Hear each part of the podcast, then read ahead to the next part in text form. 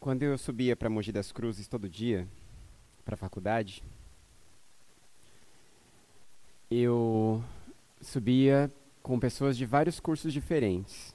Tinham pessoas que faziam direito, pessoas que faziam psicologia, pedagogia, educação física.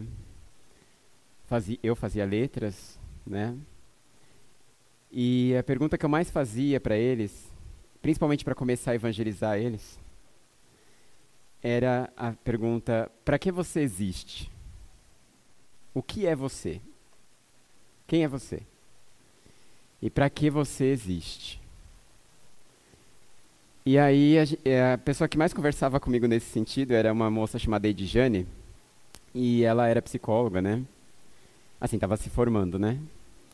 E aí ela começou a me explicar que o existencialismo, blá blá blá e tal, né? Aí eu falava, tá, legal. E quem criou esses, essas ideias tal? Aí ela me falava o nome dos caras, né? Falava, tá, e antes deles, como é que alguém explicava isso aí? Sempre tem um antes, sempre tem uma pergunta depois. O que realmente importa? Não sei se vocês têm esse costume de parar para pensar nisso.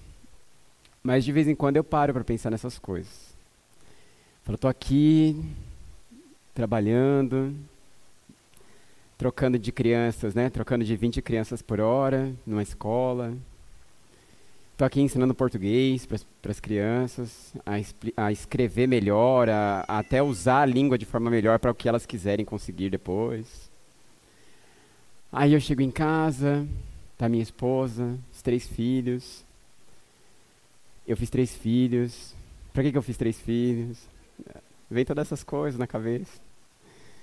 Tô aqui, né? Aí tem o aluguel, a gente tem planos. Para que esses planos? E, e, é, e, fico me questionando mesmo, assim, tá, e depois, né, de tudo isso? Para que tudo isso? E aí vem vários textos na minha cabeça, na verdade, né, Eclesiastes, Provérbios, vem um monte de coisa na minha cabeça. Principalmente Eclesiastes, né, correndo atrás do vento e tal. E aí eu penso que se eu não tivesse uma amizade com Deus, se Ele não fosse meu pai e eu não fosse o filho dele, eu me desesperaria a cada vez que eu paro para fazer essas perguntas malucas para mim mesmo.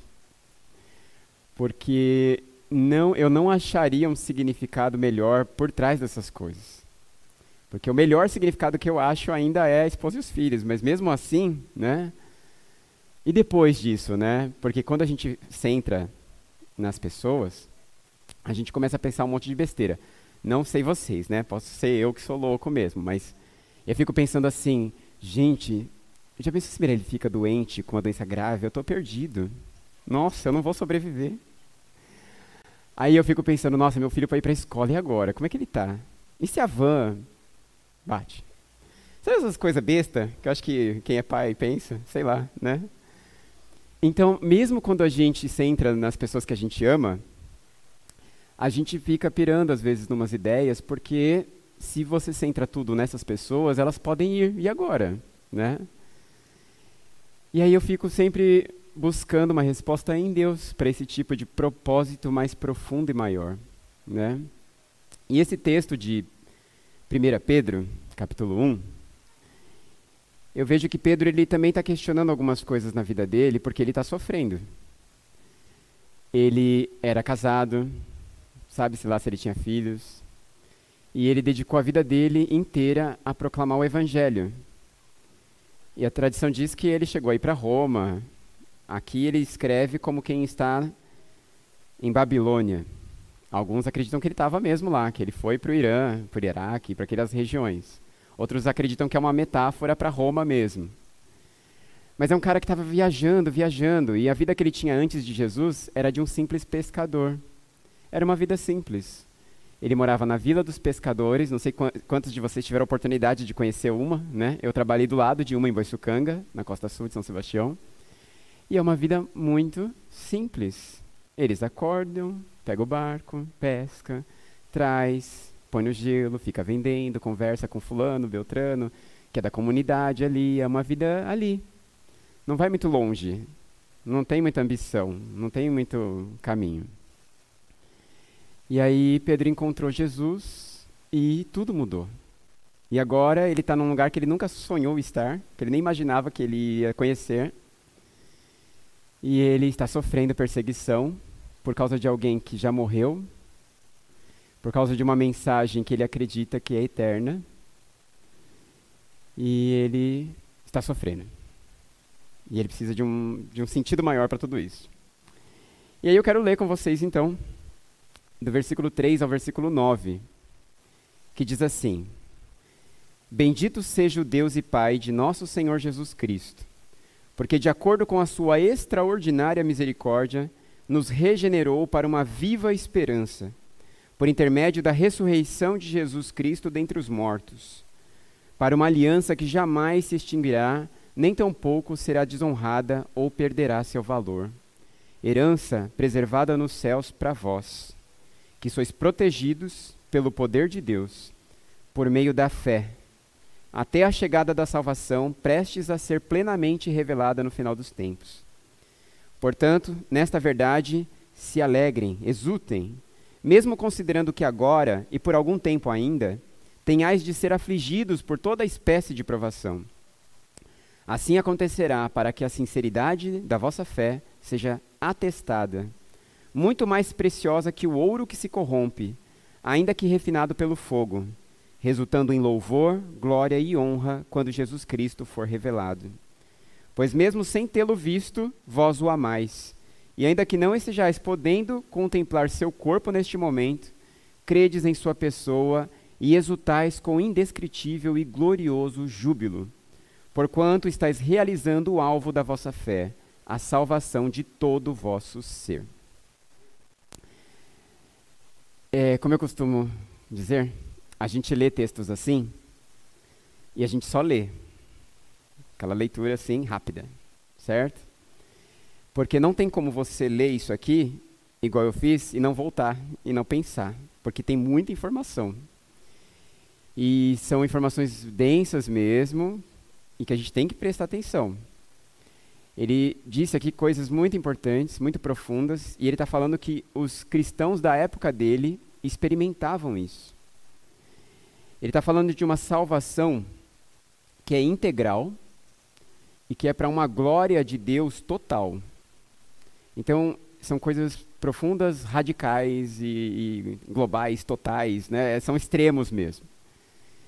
E aí a gente tem que começar a pensar nessas coisas. Alguém experimentou isso, alguém viveu assim. Então a primeira coisa que eu vejo aqui é a obra de Deus. Deus tem uma obra acontecendo. Desde aquela época e continua acontecendo até hoje. Essa obra inclui uma misericórdia sem medida, um amor que não tem tamanho, como a gente cantou também hoje, que chega ao ponto de conseguir pegar a sua vida, que está toda estragada, toda torta, toda defeituosa, toda corrompida, toda morta, e trazer vida de novo. Ele está operando isso ainda hoje. Ele pega uma pessoa assim, sem norte, uma pessoa que não vê sentido para a vida, uma pessoa que está só indo, né? uma pessoa que só sobrevive, uma pessoa que não tem nada, não tem mesmo, e ele pega essa pessoa e regenera. Ele dá uma nova vida e uma nova esperança. Encontrar-se com Cristo é ganhar uma vida de verdade, uma vida com sentido, com uma esperança eterna. Eu não sei quantos de vocês entendem isso profundamente, que Jesus ele não veio aqui só para dar um exemplo como um cara legal, bonzinho, que fez o bem. Ele era Deus entre nós, que nos libertou de uma vida sem sentido, da ilusão do mal, do pecado, para uma nova vida ao lado dele. Ele abriu os nossos olhos, nós enxergamos a verdade agora. Agora a gente vê como Deus vê. A gente vê que Ele é Deus e que tudo isso aqui é uma ilusão, mas que o reino dele é a verdade. E a gente, por crer nisso, nós entregamos nossa vida para Ele e queremos viver do lado dele e do jeito dele é uma nova vida, é uma nova esperança. Qual é a sua esperança? Trocar de carro? Passar na faculdade? conseguir um emprego? A esperança que Jesus te oferece é muito maior que essa. Porque essas coisas você pode até conseguir. Mas depois que você conseguir elas, você vai precisar de outras. Você nunca vai estar satisfeito. Porque a única que te satisfaz de verdade é a esperança eterna, é a esperança divina. É a esperança de ter Deus como seu Pai para sempre, de viver ao lado dele para sempre. Ele te oferece essa esperança. E não é só uma esperança vazia. Ah, talvez um dia eu vá para o céu, ele que sabe, né? Não, não é bem assim. Ele garante. Ele fez a parte dele morrendo numa cruz. Se você confia nele, vive ao lado dele, você tem vida eterna com ele para sempre. É uma esperança certa. É uma esperança com certeza de cumprimento. E aí ele também fez uma aliança. Né? Nós tivemos um casamento aqui ontem. É sempre bom lembrar daquelas coisas. Sempre bom lembrar de tudo aquilo, porque né, aí os casais não se separam, sabem que se tentar se separar tem que morrer, essa, essas coisas importantes que a gente tem que lembrar.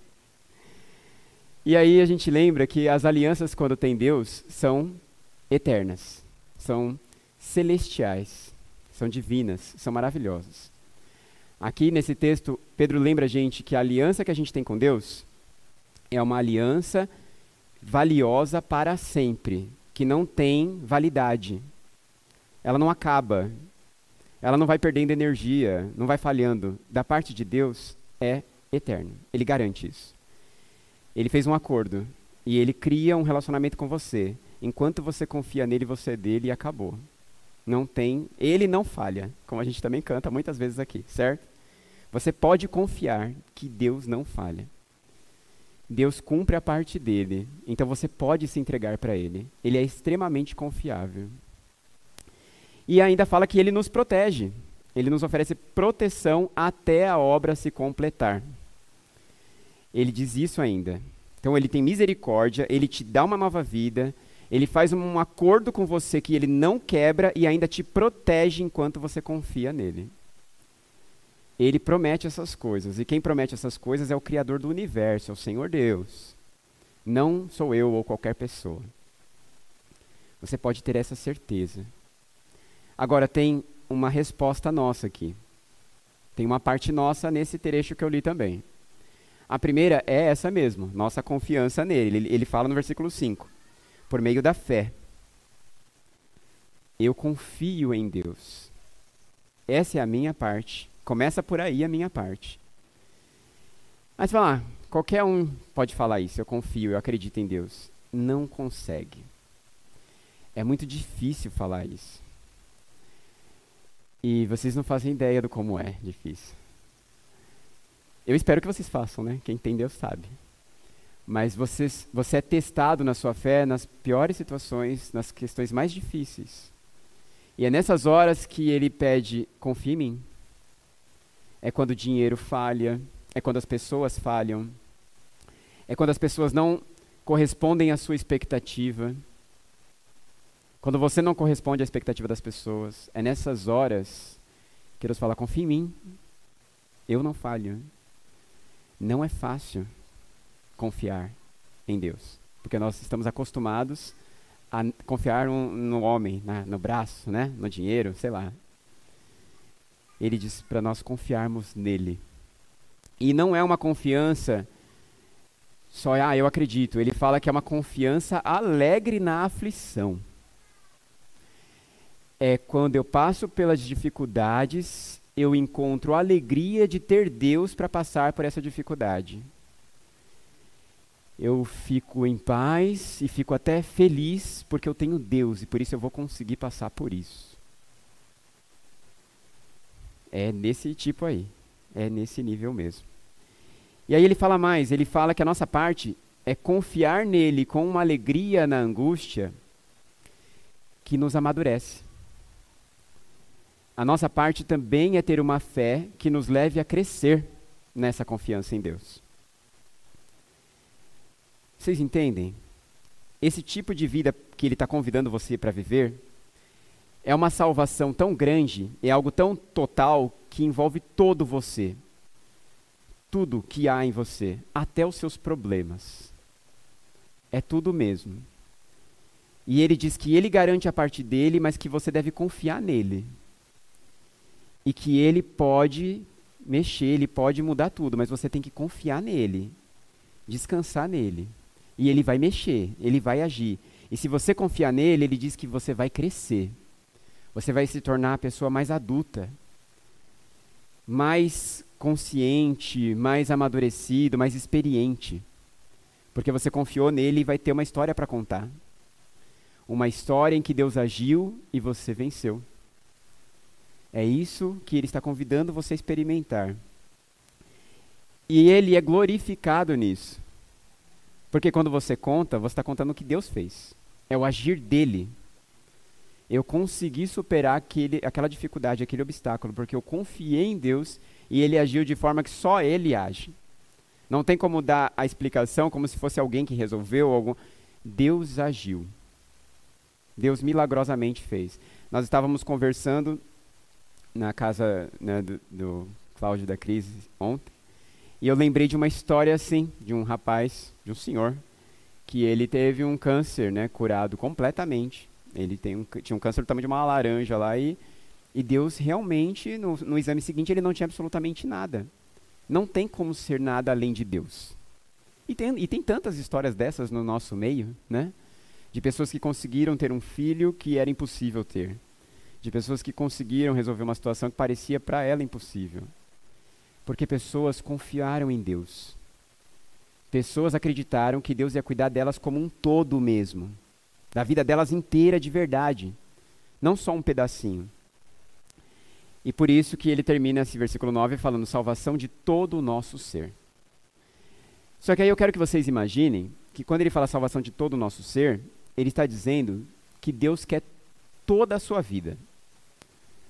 Ah, tá, Deus tem a ver com essas coisas espirituais, com coisas de culto, com coisas de ler a Bíblia, de falar a paz do Senhor e de orar pelas pessoas. Deus tem a ver com isso.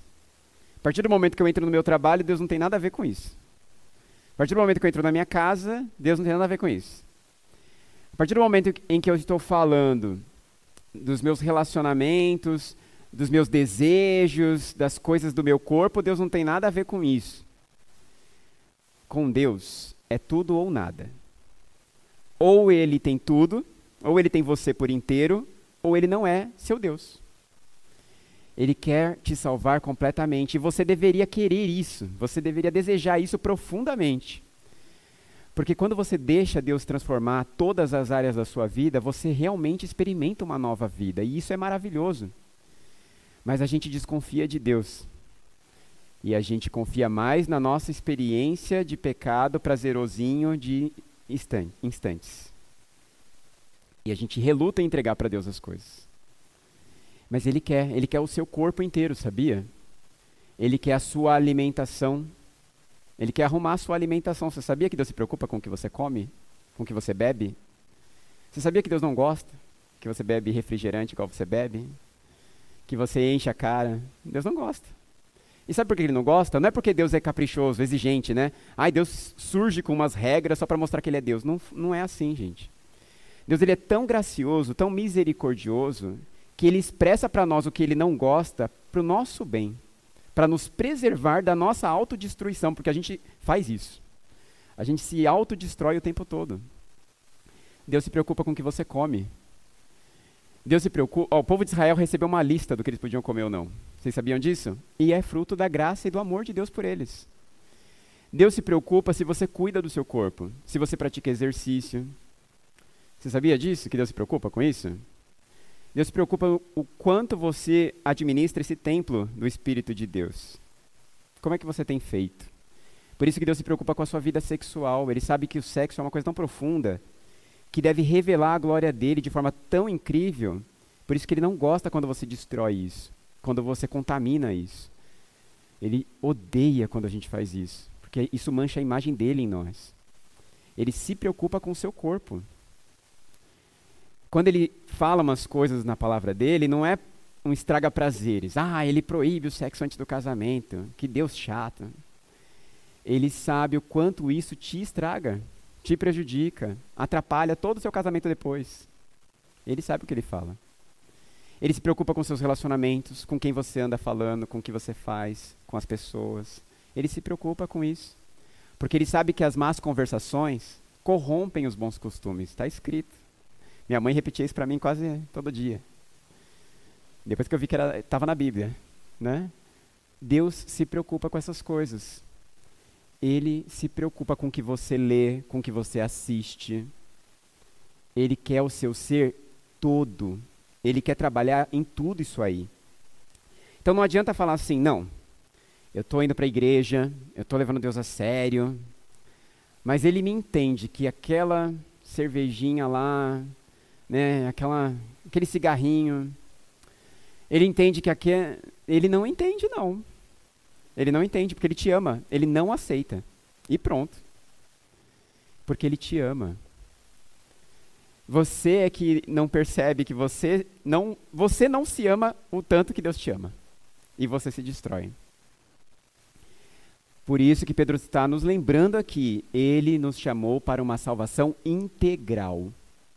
Porque ele, ele quer ser glorificado na sua vida de forma integral. Ele quer que uma pessoa veja em você um agir de Deus em todas as áreas da sua vida, sem faltar nenhuma. Então presta atenção no quanto o Espírito Santo está te incomodando nessas outras coisas que você acha que é bobagem, porque não é coisa de igreja. Não é coisa que Deus tem preocupação. A palavra diz que ele tem. Presta atenção nessas coisas. Ele nos chama para uma salvação integral. Aí o versículo 10 até o 17 diz assim: Foi exatamente a respeito dessa salvação que os profetas indagaram e examinaram os quais profetizaram acerca da graça a vós outros destinada, buscando conhecer o tempo e as circunstâncias mais oportunas indicadas pelo Espírito de Cristo, que neles estava, ao comunicar-lhes de antemão os sofrimentos que Cristo haveria de passar e as glórias que se seguiriam aquelas aflições. A eles foi predito que estavam ministrando não para si próprios, mas sim para vós, quando profetizaram as verdades que agora vos foram anunciadas por intermédio daqueles que vos pregaram o Evangelho mediante o Espírito Santo, enviado dos céus, assuntos esses que até os anjos anseiam acompanhar minuciosamente. Assim sendo, estai com a mente preparada, prontos para agir. Alertas, depositai toda a vossa esperança na graça que vos será outorgada na plena revelação de Jesus Cristo. Como filhos da obediência, não permitais que o mundo vos amolde as paixões que tinhais outrora, quando vivíeis na ignorância.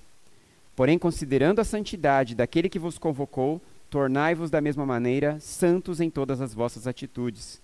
Porquanto está escrito: sede santos, porque eu sou santo. Ora, se invocais como Pai aquele que julga imparcialmente as obras de cada pessoa, procedei com sincero temor reverente durante a vossa jornada terrena. Que é o versículo 17. O que ele está nos dizendo aqui agora? ele quer transformar toda a sua vida. Por isso que eu comecei falando sobre isso, né? Ah, o que, que meu casamento tem a ver com Deus, né? Meus filhos, meu trabalho, tudo tem a ver com Deus. E que bom isso, que bom mesmo. Agora ele está me, me mostrando que eu fui chamado para uma santidade gloriosa firmada na palavra dele. O que, que isso significa? Que Deus foi claro comigo. Ele não deixou a gente adivinhar o padrão dele. Ah, como é que Deus quer que eu viva? Qual é a vontade de Deus? Como descobrir a vontade de Deus? Ah, faz um jejum, vai atrás de um profeta, né? Nada disso. A Bíblia está aqui. Deus é tão maravilhoso que ele deixou para gente esse manual maravilhoso aqui. E isso aqui foi uma história, gente, de mais de 1.500 anos de história que ele preservou para nós, de revelação dele para nós ele nos explica o plano maravilhoso que ele tinha para você antes mesmo de você nascer. Está tudo registrado aqui.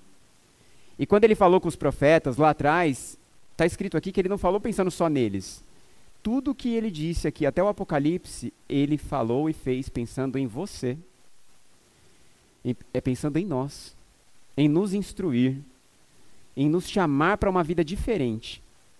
E ele diz que essas coisas reveladas são tão legais, tão maravilhosas, tão incríveis, tão perfeitas, que os anjos gostam de observar os cumprimentos delas, detalhe por detalhe. Eles gostam de acompanhar como Deus está cumprindo toda a palavra dele. Como Deus vai fazendo tudo acontecer. Como ele é fiel em todo o cumprimento de tudo o que ele disse. Nós temos o mesmo interesse? Conseguimos enxergar a palavra de Deus viva em nossas vidas? Eu me preocupo com esse manual aqui. Eu realmente encaro esse livro como algo sagrado e maravilhoso entregue nas minhas mãos, como um presente de Deus para mim. Eu encaro dessa forma. Quero que vocês pensem. Porque eu acredito que muitos de nós só lê porque ficam enchendo a nossa paciência para ler. Ou porque dizem que tem que ler. Ou para saber o assunto, ou para saber discutir na igreja, né? Sei lá. Esse é um presente de Deus para você. Essa, esse foi o primeiro presente de Deus que eu aprendi a apreciar. Eu já gostava de ler e quando eu encontrei a palavra de Deus, eu vi que era uma coisa assim realmente de outro mundo mesmo. E, e nunca mais larguei, porque é maravilhoso demais. E essa palavra que é maravilhosa demais, ela me ensina coisas importantes. Primeiro, que o sofrimento é um plano de Deus desde o começo. O sofrimento não acontece por acaso. O sofrimento é transformador. E ele já estava proclamado pelo Espírito Santo antes de Jesus vir. Jesus deveria padecer. Todos aqueles que confiam em Jesus devem padecer. Nossa, eu sou chamado para sofrer. Você é chamado para sofrer. E que bom. Mas eu vou explicar por quê. Né? Deus não é masoquista, sádico, nem nada do tipo. Desde que o pecado entrou no mundo, nós estamos iludidos com toda uma proposta mundana do que é viver. E você acreditou de verdade que a vida é satisfazer seus desejos de comida, bebida, conforto, casa, carro, sexo, Netflix e algumas outras coisas mais. E restaurante de final de semana, baladinha, sei lá. Você acreditou que isso é a vida, ponto. Esta é a sua medíocre vida. Você existe para isso. E agora, quando Jesus vem, ele vem te mostrar que você é um ser eterno. Você é nada mais, nada menos que um filho de Deus, um ser celestial, criado para ser eterno ao lado do Pai. Só que ele precisa te mostrar o mal que toda essa ilusão te traz. E a única forma de você entender essa ilusão, infelizmente, é sofrendo. Só que é um sofrimento benéfico. É, vocês, vocês entenderiam muito bem isso se vocês tivessem feito um curso chamado Amor Exigente. É um curso legal para fazer. Ele vai mostrando que o amor verdadeiro é um amor exigente. E o amor de Deus é assim.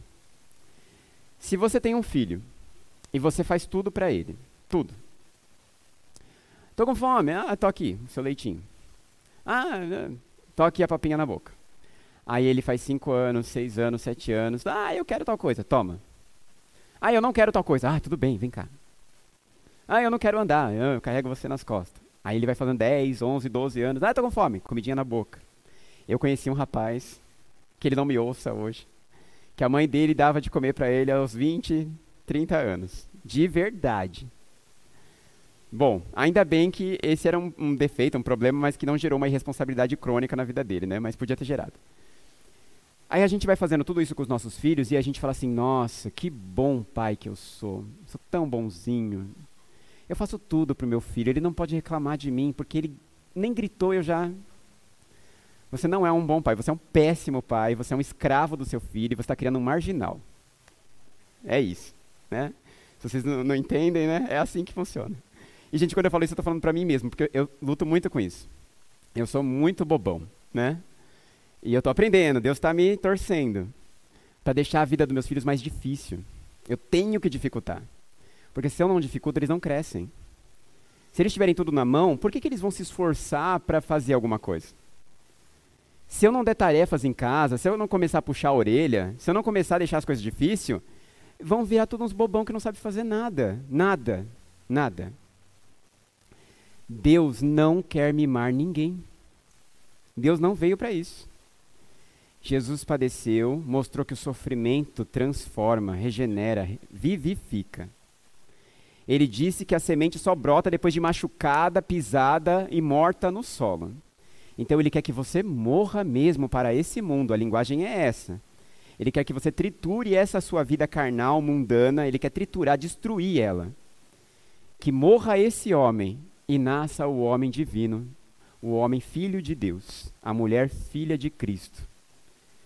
Mas para esse velho homem morrer, ele tem que ser morto, né? E aí tem que pisar mesmo. Tem que torturar mesmo. Ele tem que mostrar para você que o pecado destrói, faz mal e te afasta de Deus. Ele tem que tornar a sua vida um pouco mais difícil, desafiadora. E Deus faz isso. E que bom que ele faz isso. Ele te joga em desafios cada vez maiores e você vai confiando nele, você vai crescendo e você vai adquirindo experiência e ousando cada vez mais em Deus. Né, quando eu vejo jovens se casando, né, eu penso nisso. Eu reflito em como era a minha vida dez anos atrás, quando eu me casei. E eu aceitei o desafio do casamento. Eu gosto muito da Bíblia a Mensagem, Mateus capítulo 19. Na Bíblia a Mensagem está escrito assim: Aquele que acredita ser possível crescer até a grandeza do casamento que se case. Eu acho essa versão muito legal. É um desafio. Você quer ser homem de verdade? Quer dividir espaço com uma pessoa totalmente diferente de você só por ser mulher, que já é totalmente diferente de você? Então vai lá. É preciso ter coragem, de verdade. É preciso confiar em Deus para fazer isso. E eu ouso dizer que a coragem vem mais das mulheres do que dos homens. Porque o desafio delas eu, eu acho que é maior, sabendo quem eu sou, né? Jesus nos chama para desafios. O matrimônio é um desafio divino, um dos mais ousados. Ele diz que o casamento revela a glória dele. O casamento espelha o relacionamento de Cristo com a igreja. Ter filhos é um desafio. Trabalhar é um desafio. Todas as funções de um adulto são desafios de maturidade. E com Deus não é diferente. Com Deus, Ele não traz você aqui para mimar você. Ele quer que você ouse pela fé. Confiar nele e enfrentar mesmo, enfrentar as suas limitações, seus pecados, as suas dificuldades por amor a Ele, para a glória dele, confiando nele. Ele te chama para uma vida que vai ter sofrimento, sim, mas que tem uma viva esperança gloriosa lá na frente. Mas nesse pequeno instante, como ele diz, né, por esse curto momento, o sofrimento existe e que bom que ele existe. O sofrimento é uma oportunidade de eu confiar em Deus e crescer nele, de eu me tornar esse santo filho de Deus. E, e aí também vem essa, esse aspecto da santidade, né, dessa identidade mais parecida com a de Deus, que é um desafio constante. Ele fala de uma fé ativa. Sejam ativos filhos de Deus, vivendo em santidade. Como é que eu vou mostrar santidade se não há um desafio de santidade? Tem um escritor que disse isso, né? Homens dignos são aqueles não que viveram a vida correta, correta o tempo todo por não terem sido tentados, mas justamente aqueles que foram mais tentados e viveram a vida correta o tempo todo. Né? Então, o desafio de Deus é: você vai ser tentado. As provações virão, o inimigo existe e ele vai tentar te destruir. Mas você é chamado para viver uma vida ativa de santidade que revela a glória de Deus. Você é chamado para uma luta terrível, mas você tem Deus ao seu lado. Você é convidado para isso. Não é fácil. Não é fácil. Ah, você veio para a igreja agora e alguém fala isso para você. Ó, agora é o seguinte: vocês vieram com um relacionamento todo torto, vai ter que se separar por um tempo, porque vocês faziam besteira junto. Separa tudo aí. Tava tudo estragado, né? Às vezes tinha dependência emocional, tinha um monte de coisa que vem as sequelas todas juntas, né? Separa aí, fica uns três, quatro meses separados, aí vem toda a dor, vem o luto, vem as tristeza toda. Mas você faz isso por amor a Cristo, se dedica a Ele. Ele conserta você, conserta ela, vocês voltam e se casam. Essa história tem se repetido, né, algumas vezes, entre os jovens. Graças a Deus. São experiências de fé. São jovens que confiaram em Deus a ponto de separar-se daquele relacionamento doentio, deixar Deus trabalhar na vida deles para começar do jeito de Deus. Não é fácil, é dolorido, machuca, ah, tenho que abrir mão do que eu gosto, do que eu sei, do que eu já estou acostumado. Mas é assim que Deus faz. E que bom quando você confia nele para fazer isso, porque ele te transforma, ele te amadurece, você vira uma pessoa melhor.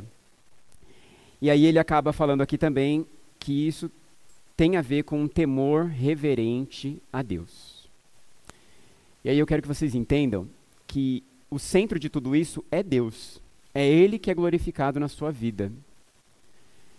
O propósito principal não é consertar a sua vida só por sua causa. Deus quer arrumar você, arrumar todos, como um grupo inclusive, para que Ele seja visto aqui. Para que as, as pessoas consigam enxergar Jesus aqui nesse lugar nessas vidas aqui. É esse o foco. Revelar Deus através da nossa vida, da minha vida e da nossa vida em comunhão. Essa deve ser a sua preocupação, seu propósito. Você existe para isso também. Para uma santidade que glorifica a Deus, que atrai as pessoas para Deus. Às vezes a gente perde muito tempo distraído com bobagens dentro de uma igreja. Muito tempo distraído com bo coisas bobas de verdade. E aí a gente vai esquecendo, conforme o tempo vai passando, porque o diabo é especialista em nos distrair, que o que importa de verdade era Deus ser revelado na vida das pessoas.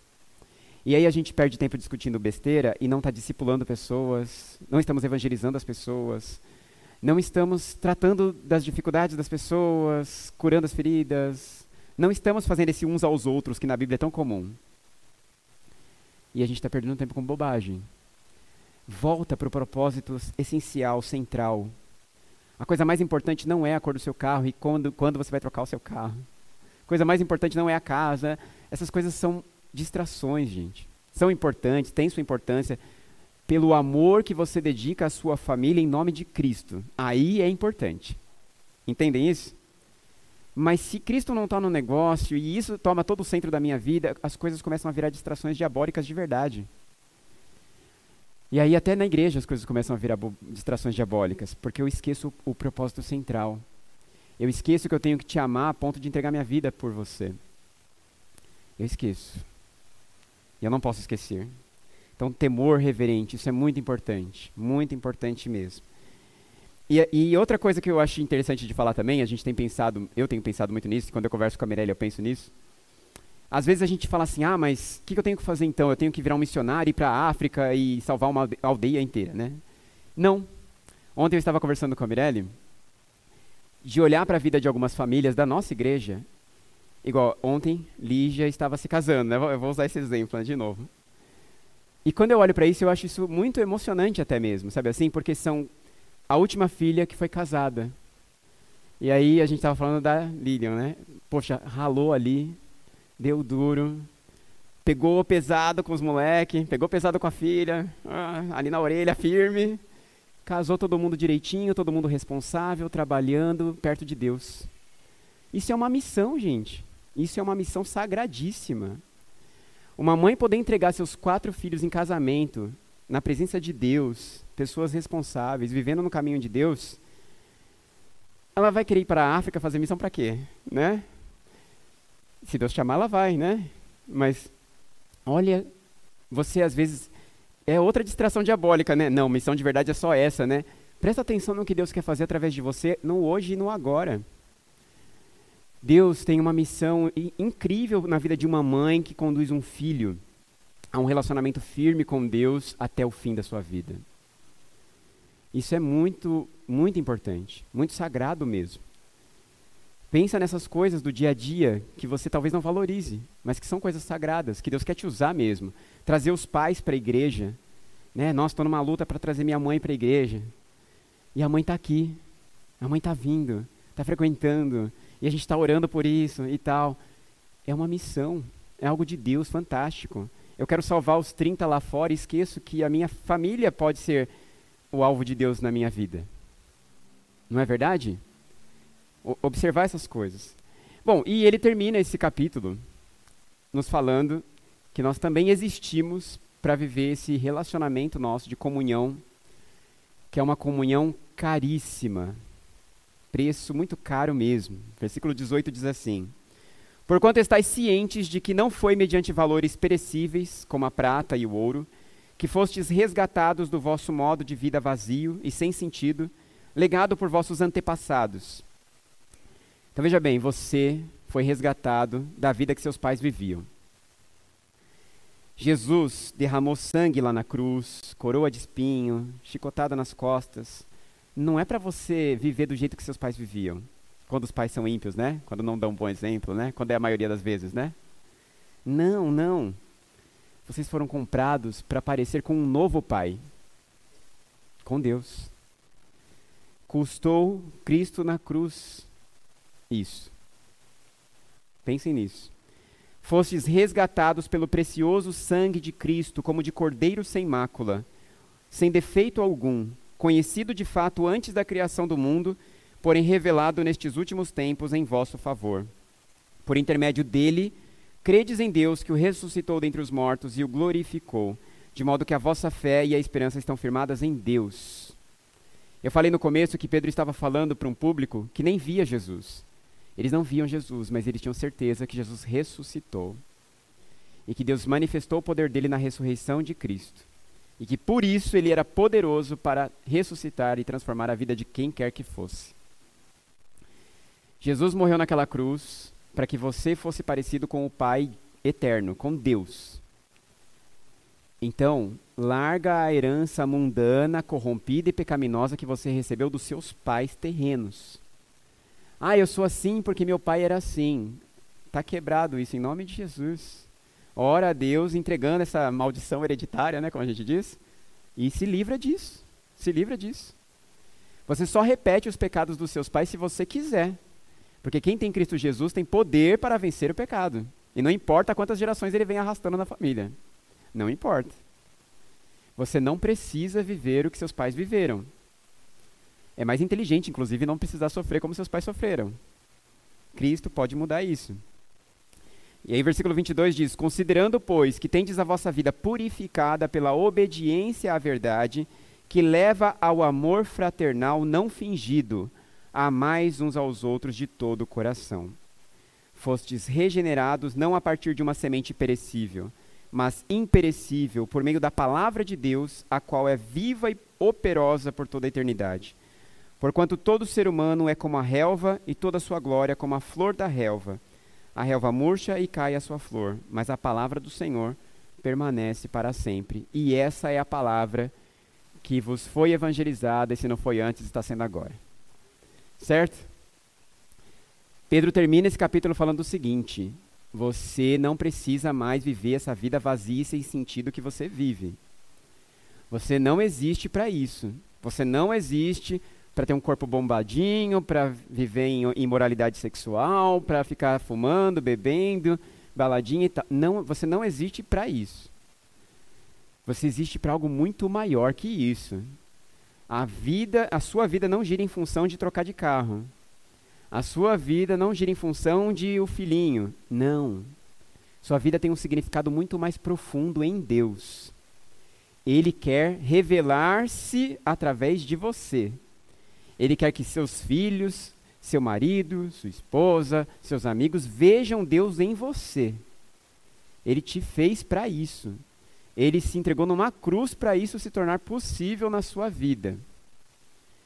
Ele fala que a palavra de Deus é a verdade e que quando você coloca ela dentro da sua cabeça, dentro do seu coração, ela é operosa, ela não para, ela não fica quieta, ela mexe em tudo dentro de você e te transforma nessa pessoa que Deus quer que você seja. É para isso que ele te fez. Revelar-se através de você. Revelar-se através de você na dedicação que você tem como mãe que cozinha, que cuida do seu filho. Revelar-se através de você no carinho que você tem com seu esposo. Revelar-se através de você no sacrifício marido que você faz, no turno do trabalho e no turno da casa depois do trabalho, né? ou três turnos, como diz nosso amigo Cláudio. É nesse tipo de sacrifício em amor que Jesus é revelado através da sua vida. No marido que não é agressivo com a esposa, que respeita profundamente a sua esposa. No, na mãe que respeita profundamente seu marido e não tira a autoridade dele diante dos filhos. No, no empregado que é fiel no seu compromisso de trabalho, não é corrompido, não é desonesto, que se sacrifica no seu emprego e faz o que deve ser feito e não porque está sendo fiscalizado ou porque pediram ou cobraram, etc. Deus é revelado através de você quando você vive esse estilo de vida santo. E que você não vive por obrigação, mas você vive esse estilo de vida santo porque você sabe que é esse estilo de vida que revela Deus para as pessoas e que faz a sua vida ser prazerosa de verdade. Eu tenho prazer em ser exemplar, em mostrar para as pessoas que quem vive com Deus tem poder, tem força, tem alegria para dar um gás no trabalho, para se sacrificar pela família. Eu tenho prazer nisso, porque Deus é visto. Não é porque eu vou me achar, porque as pessoas vão achar que eu sou o máximo. É porque Deus é enxergado em mim quando eu faço isso. E por que você quer exibir Deus na sua vida? Porque Deus é bom demais. Porque Deus foi tão gracioso que ele encontrou um Tiago todo torto, todo escondido, todo tímido, cheio de um potencial terrível para ser diabólico. E ele resolveu prestar atenção naquele Tiago, escondido, destruído, nas trevas. E ele prestou atenção em mim e me chamou, me adotou, me pegou no colo, me criou, me, me fez andar, né? me ensinou a andar nos caminhos dele, me deu vida, me ensinou a falar, me ensinou a me relacionar com as pessoas, me ensinou a ser filho, que eu não sabia.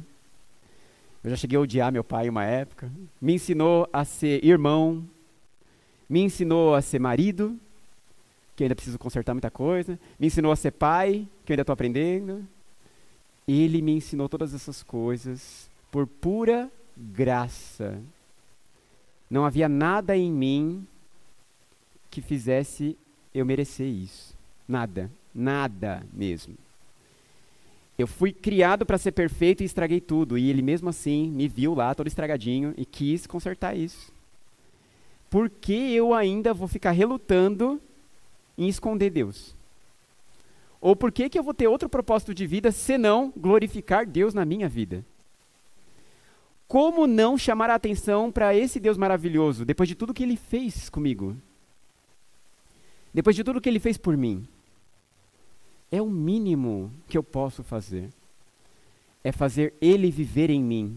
É fazer ele ser visto em mim. É o mínimo. Eu devo entregar minha vida numa fogueira para ele. E ainda seria o mínimo. Deus é maravilhoso. E quem tem a experiência de confiar nesse Deus maravilhoso e de ter visto Ele transformando a sua vida, entende o que eu estou falando. A gente não consegue esconder Deus. A gente não consegue guardar Deus numa caixinha e fingir que Ele não está ali para as pessoas não acharem que eu sou crente. Eu não consigo ir vivendo meia boca, porque até aí tá bom. Gente, Deus é grande demais, é bondoso demais e resolveu entrar na sua vida. Deixa Ele transbordar na sua vida. Deixa Ele encher sua vida de tal forma que não tenha como as pessoas não verem Deus em você. Não se contenta com o que você já conseguiu. Talvez você já tenha andado e, e alcançado certo relacionamento com Deus. E aí talvez você tenha se acomodado, eu já cheguei num lugar, tá bom assim. Não, que isso nunca aconteça. Não está bom. Estará bom um dia quando ele vier e formos glorificados plenamente. Aí vai ficar bom. Por enquanto, estamos numa caminhada de santidade, de revelação da glória de Deus em nós, que deve estar cada vez mais intensa, cada vez mais profunda, cada vez mais transparente e, e visível. Tem que ser assim. E que triste será se não for assim para você. Que ruim será se você não entender o quanto isso é gostoso, maravilhoso e rico para a sua vida. Ah, Michago, você falou que se envolve sofrimento. Você falou que, que tem luta nisso aí. Tem. Mas, gente, sem Deus já é complicado. Entendeu? Com Ele é maravilhoso. Vai ter algumas lutas, as lutas que você tem até sem ele, mas você tem Deus. E as lutas que você ganha quando tem Deus, porque tem algumas que são exclusivas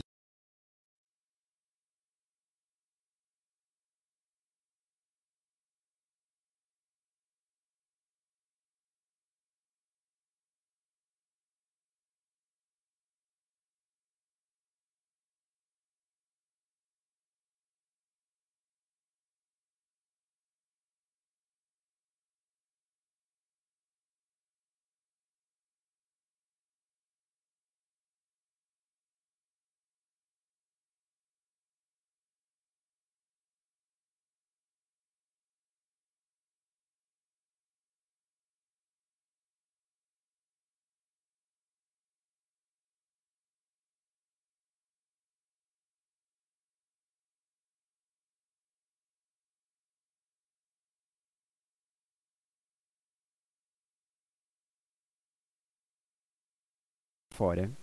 É tudo mesmo. É uma salvação integral, é uma salvação de todo o nosso ser. Segunda coisa que eu quero que vocês gravem é que isso só acontece mediante a palavra de Deus entrando em você e você vivendo essa palavra de verdade, ativamente, no dia a dia, no trabalho, em tudo. É de verdade. Não é aquela coisa de que eu ouvi na igreja e esqueci. E isso é perigoso, né? A gente, é, é no, no, um dia desses, no culto dos homens, eu perguntei, né? Falei pro Guilherme perguntar. Falei, não, pergunta aí o que, pessoa, se o pessoal lembra do culto passado, né? Quantos Cs mesmo que o pastor disse num culto desses, né? Às vezes a gente nem lembra. C? Que C? O que, que tem a ver o C? O pastor falou e, e, é, uma das formas de memorização era o Czinho que começava as palavras, né? Nossa, nem lembro. Poxa, foi uma semana, né? E aí? Que essa palavra entre em você e seja viva em você que o compromisso, a comunhão, né, a conversão, aquelas coisas que ele disse entrem em você e te incomodem. Eu estou vivendo isso?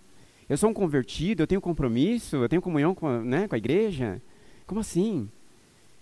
E a última coisa que eu quero de verdade é que vocês experimentem esse tipo de relacionamento com Deus e com o corpo de Cristo que transforma.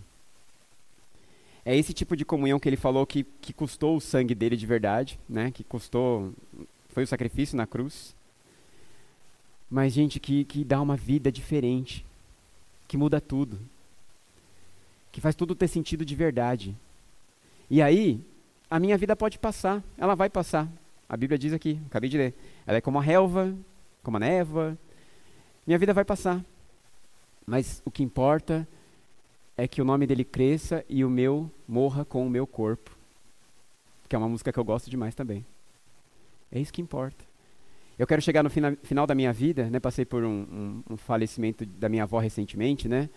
E, e como foi, olha que coisa, que paradoxo, né? Que gostoso que foi o funeral da minha avó. Eu poder olhar para ela e falar sobre ela, ler um texto bíblico lá em Timóteo e falar assim: minha avó é isso para mim. Ela foi uma mulher que não ficou presa em aparência, uma mulher que não ficou presa nas coisas desse mundo, mas que viveu uma vida íntegra, que foi um exemplo para mim e que, que eu sou cristão pelo exemplo da minha avó. E que eu estou feliz de vê-la morta aqui, tendo vivido essa vida maravilhosa que ela viveu e estando agora descansando com Cristo. Eu quero, na minha morte, que as pessoas lembrem que Cristo foi fantástico. Enquanto o Tiago viveu, Cristo foi um negócio assim na vida dele. Porque se não tiver isso, gente, eu vivi inutilmente. Eu não tive serventia alguma se as pessoas não viram Cristo na minha vida enquanto eu vivi. Deixem ele entrar em todas as áreas da sua vida. Deixe a palavra mexer aí dentro e faz a sua vida ter sentido nele, no amor que ele quer transbordar através de você. Amém? Vamos orar por isso agora? Vamos pedir a Deus que faça isso ser verdade em nós. Senhor meu Deus, obrigado por deixar essa palavra escrita para nós. E especialmente hoje esse texto. O Senhor tem nos dito, o Senhor tem nos usado para falar à igreja sobre a importância desse compromisso e dessa comunhão, Senhor. Eu sei que se o Senhor tem feito isso, tem incomodado o nosso coração nesse sentido. Pai querido, nos ajuda. Nos ajuda a não resistir mais. Entre em nossa vida, Senhor, e entra em tudo mesmo. Nós não queremos mais deixar o Senhor de fora em nenhuma das áreas da nossa vida, Senhor. Que nessa noite, cada um de nós aqui presente, Senhor, te entregue aquilo que faltava. Que não exista, Senhor, nenhum lugarzinho onde o inimigo esteja alojado dentro de nós. Senhor meu Deus, nos ajuda a amar a Sua palavra, a amar a verdade que transforma e a viver profundamente isso. Senhor, obrigado. A vida que o Senhor tem me proposto é maravilhosa. Eu te peço perdão porque às vezes eu ainda fico ansioso, quando os problemas surgem, quando o Senhor me desafia através da boca da minha esposa ou através da boca dos meus filhos, eu ainda tenho medo, eu ainda fico com ansiedade, ainda fico angustiado às vezes. Mas obrigado porque no meio da minha angústia, no meio da minha ansiedade, do meu medo, o Senhor me encontra. E o Senhor de novo me faz um convite: confia em mim. E eu quero confiar plenamente no Senhor Jesus. Porque se o Senhor está nos desafiando, é porque o Senhor quer nos fazer crescer. É porque o Senhor está ao nosso lado e é capaz, é Deus poderoso para completar a sua obra em nós. E eu confio no Senhor Jesus. Pai, obrigado porque o seu propósito maravilhoso tem se cumprido em nossas vidas. Obrigado pelo sangue derramado que tem feito as nossas vidas ter sentido. E obrigado porque esse sangue derramado tem nos feito viver essa comunhão maravilhosa, esse reino, essa igreja, e que o inimigo realmente não consiga resistir ao que o Senhor é capaz de fazer através de nós. Nos usa, Senhor, poderosamente. Nos usa naquela casa chamada Restitui. Nos usa, Senhor, em outros lugares aqui dessa cidade. Nos usa em nossos lares, em nossos trabalhos. Nos usa nessa igreja. Transborda a tua graça, o teu poder sobre as nossas vidas, para que o seu nome seja glorificado enquanto vivermos, Senhor, porque nós decidimos te obedecer. Santificado seja o teu nome em nossas vidas, em nome de Jesus. Amém.